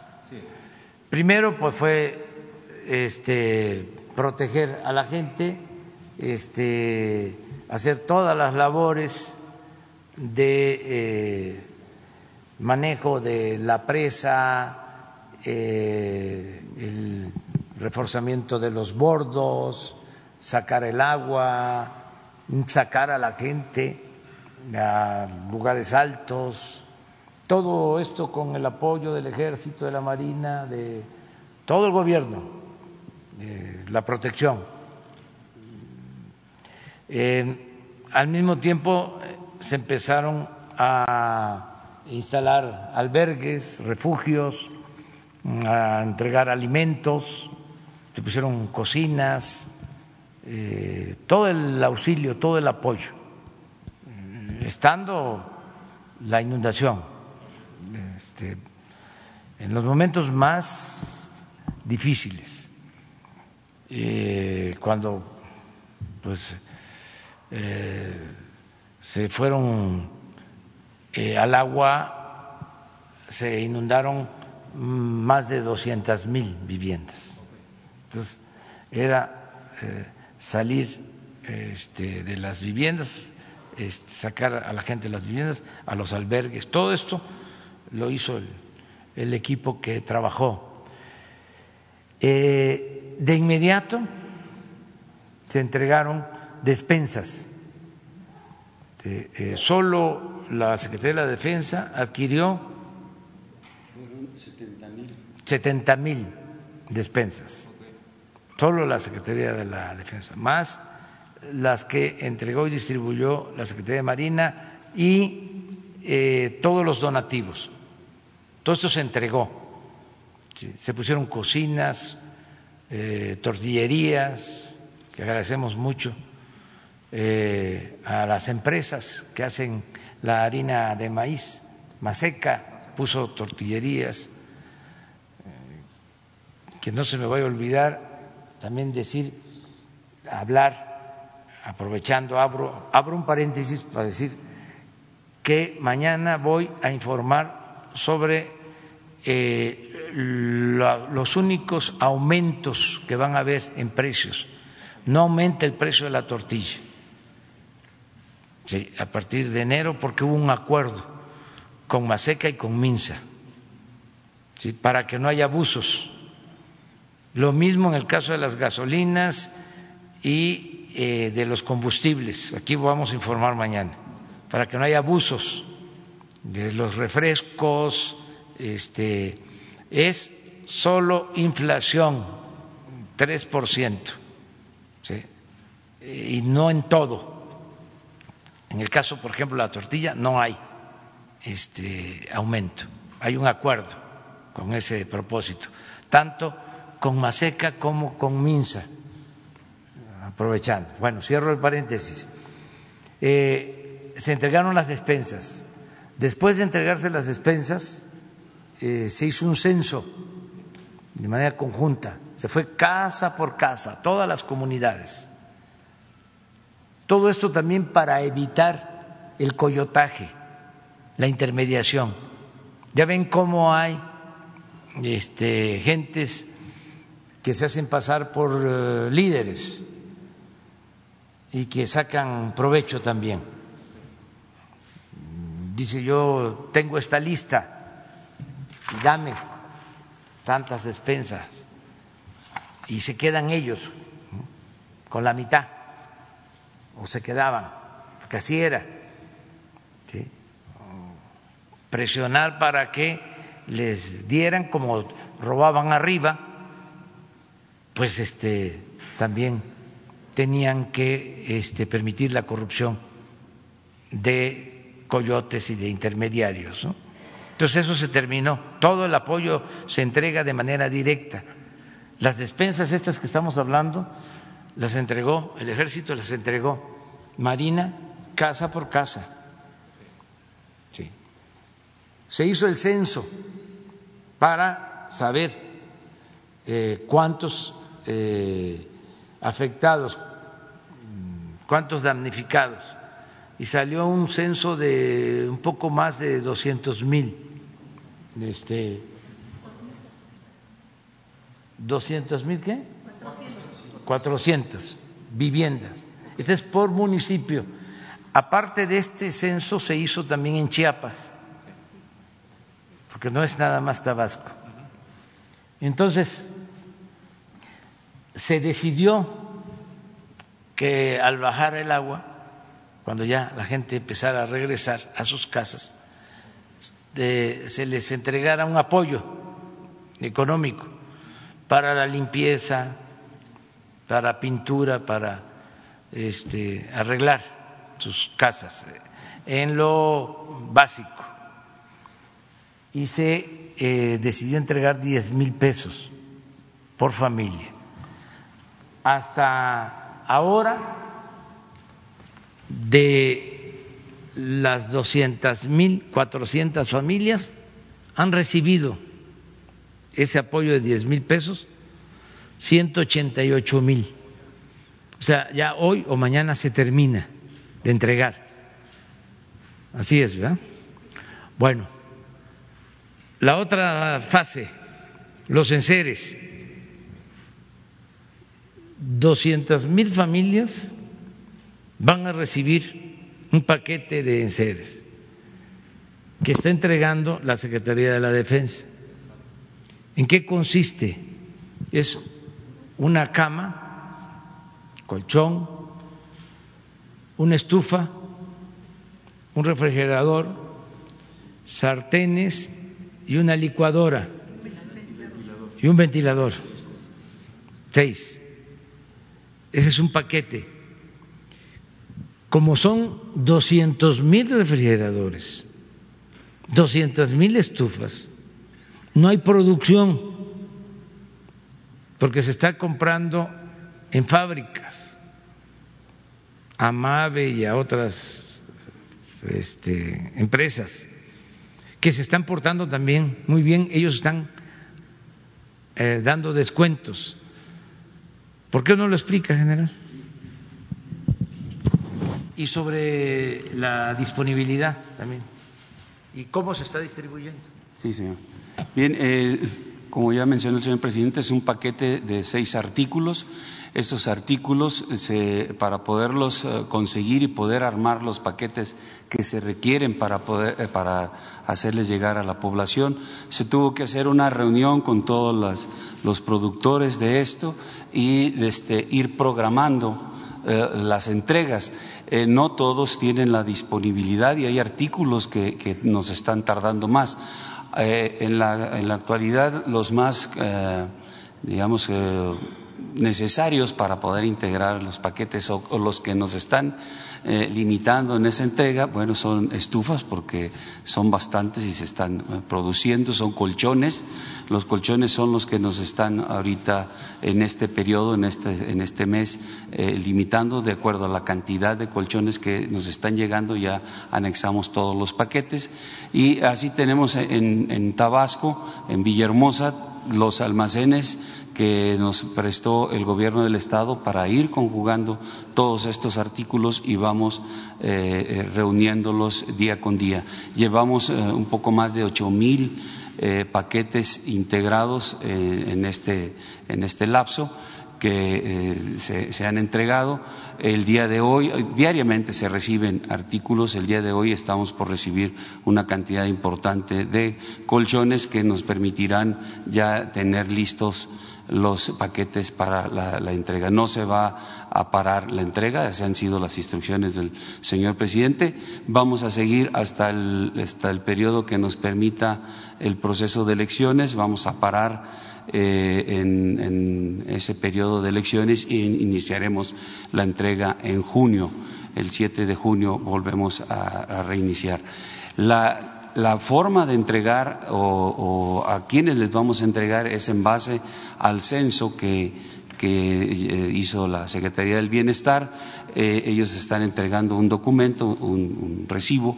Ese, ese recibo, inclusive en el informe que se hizo en Villahermosa, se le hizo de conocimiento a la población que lo deberían de guardar porque es el, eh, el, contrarrecibo de, los paquetes que vamos a entregar. Está vinculado el censo que se hizo de manera conjunta con la entrega de los kits. Terminando Tabasco, también ya se tiene el, censo de Chiapas y seguimos eh, en, Chiapas entregando.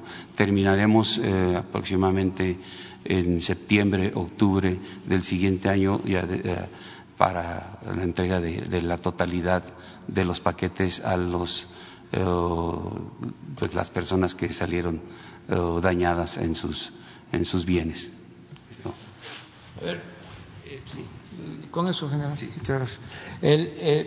entonces, pero vienen otras cosas. Este, se amplían los programas de bienestar a, apoyando a damnificados. Esto incluye vivienda. Si la vivienda quedó muy mal, se va a ayudar para que se construya la vivienda o se amplíe o se repare. Es un programa también. Eh, ya se estableció un acuerdo para que se controlen las presas y que no eh, se tenga eh, la presa Peñita llena en tiempos de lluvia mm, para no tener que eh, soltar agua, aunque la inundación de Tabasco no fue nada más porque se tuvo que soltar agua de la presa Peñitas, es que llovió como nunca. Mm, eh, llovió como no había sucedido desde que se tiene registro. Eh, tan es así que, por ejemplo, Macuspana, el río Puscatán, que inundó Macuspana, como el Tulijá, que son este, eh, de los ríos de Tabasco, pues no pertenecen al Grijalba. Este, son ríos sin control, no tienen presa. Entonces, eh, Macuspana se inundó básicamente por el Puscatán, me refiero a la cabecera municipal y a las colonias que se inundaron. O sea, llovió muchísimo.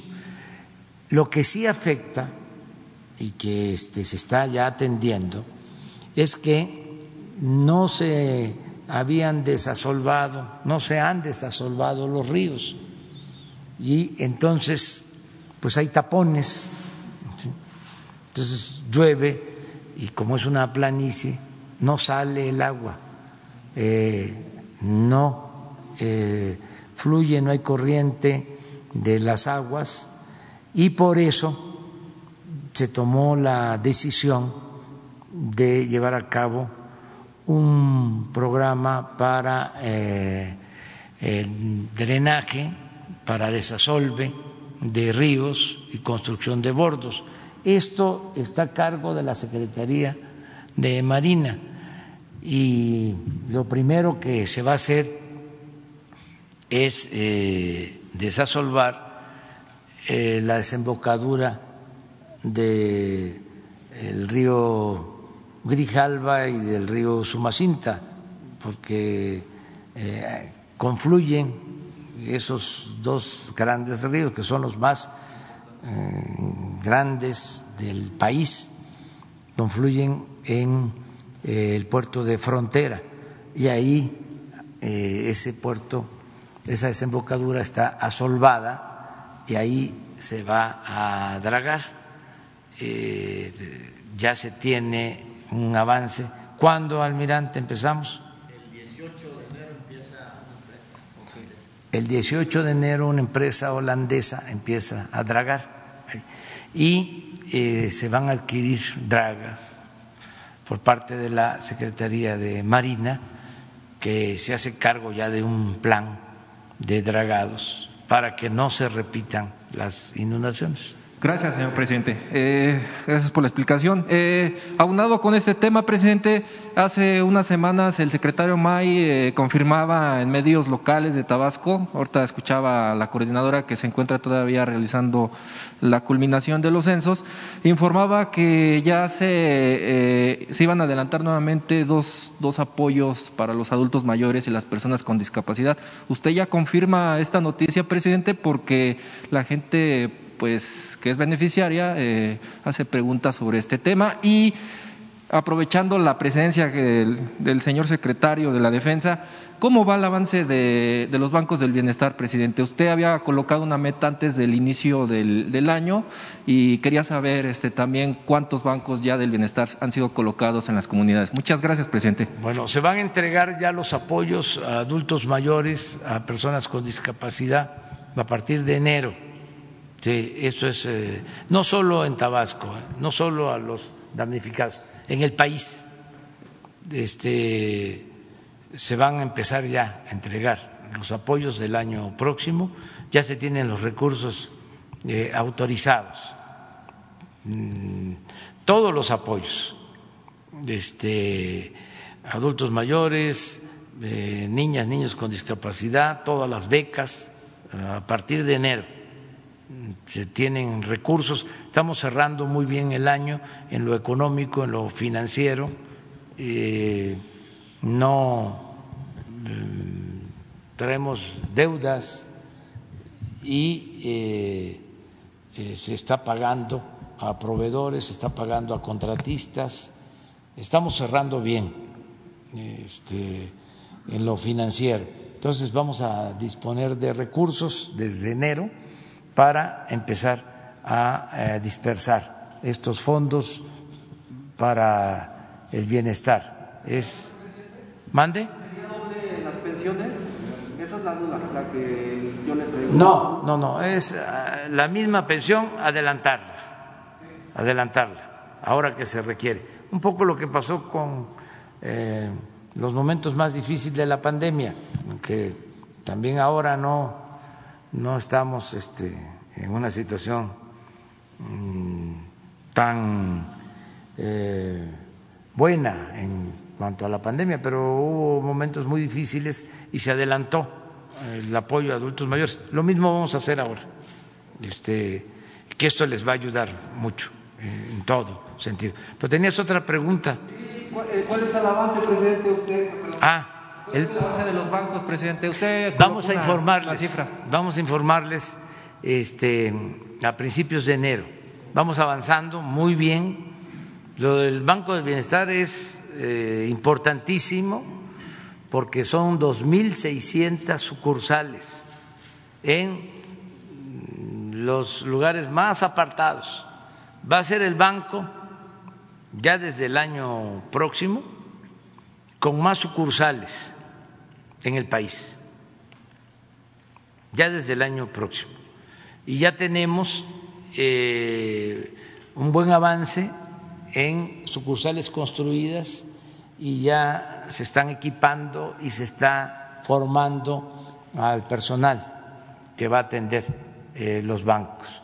Y también eh, una muy buena noticia es que hace dos días se autorizó una ampliación de 5.500 millones de pesos para el Banco de Bienestar. Es decir, para que eh, a más tardar en el 22 tengamos ya la red completa del Banco del Bienestar, para que la gente eh, pueda eh, sacar sus apoyos, pueda recurrir al banco cerca de su pueblo, porque ahora no hay sucursales. Lo que hablábamos del Internet, hay 2.500, un poco menos, eh, cabeceras municipales o municipios en el país y sucursales de bancos hay cuando mucho 1.500. O sea, hay mil cabeceras municipales, no pueblos, mil municipios en donde no hay una sucursal de un banco.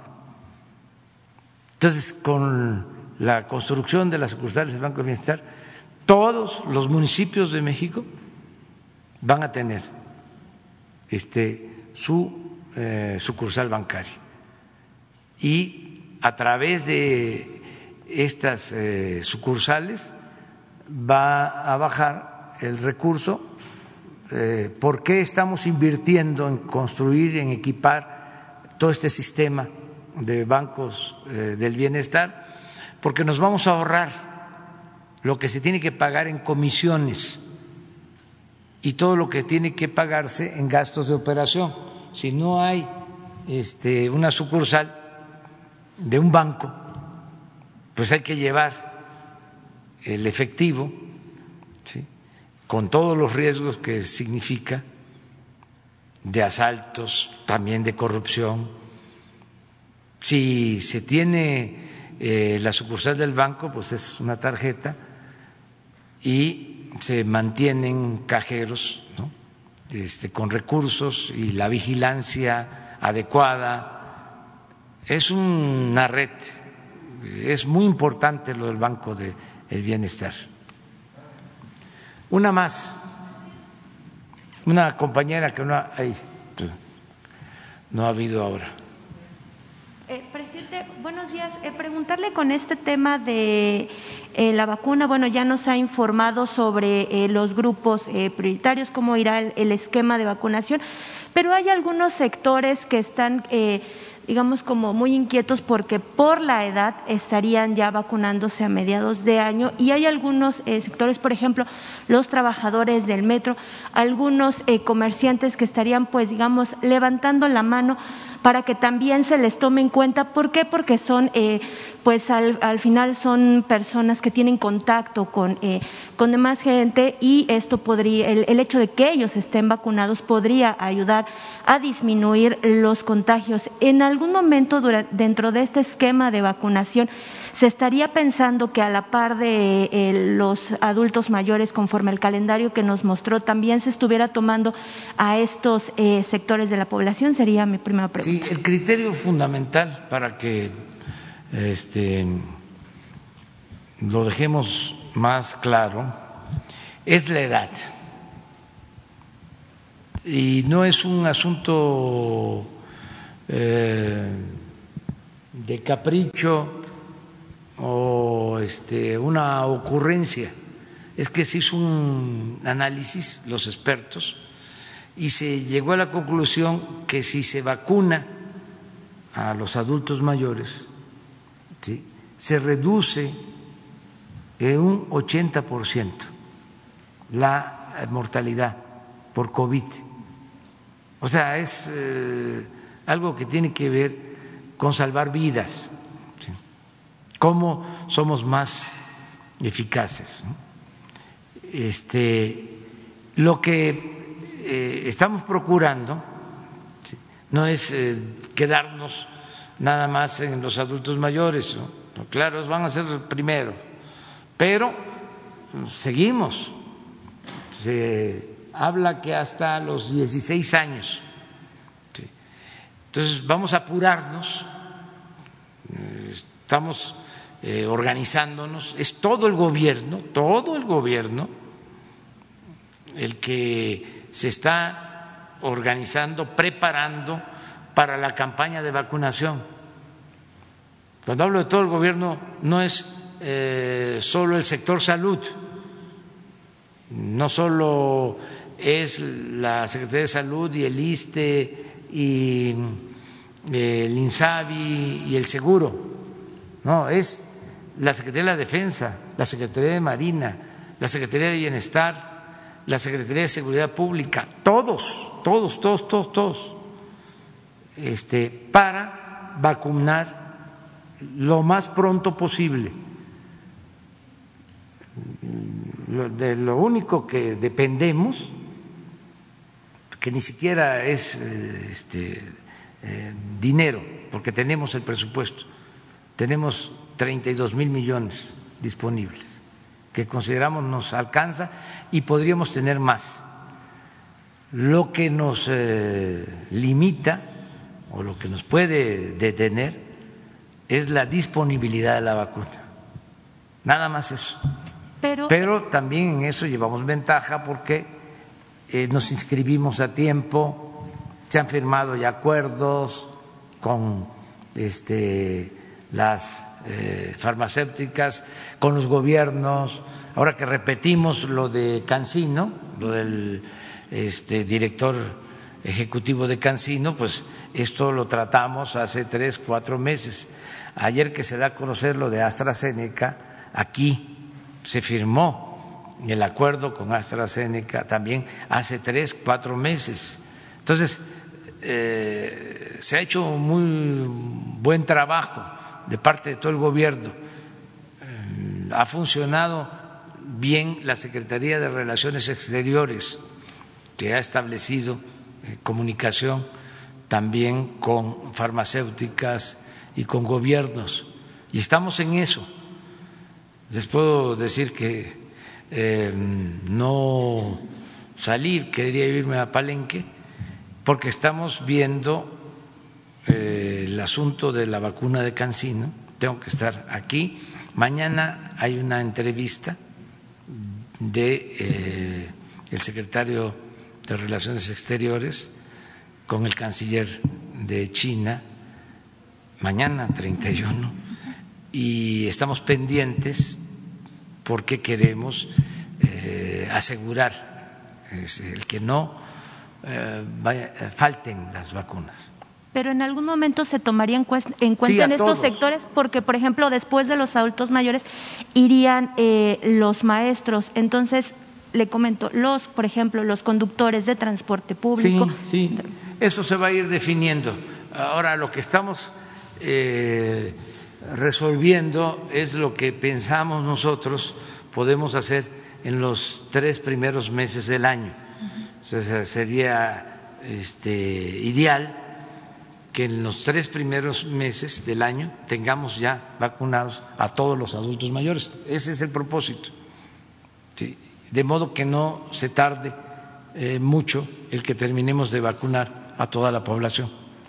Y eh, en otra otra pregunta y si me permite con la eh, pues la nueva secretaria de seguridad este pues cuál es eh, pues con la revisión que ha hecho a su llegada a esta dependencia cuáles son los pendientes pues de una vez. Pero, sí de una vez. De, explica que vas mañana.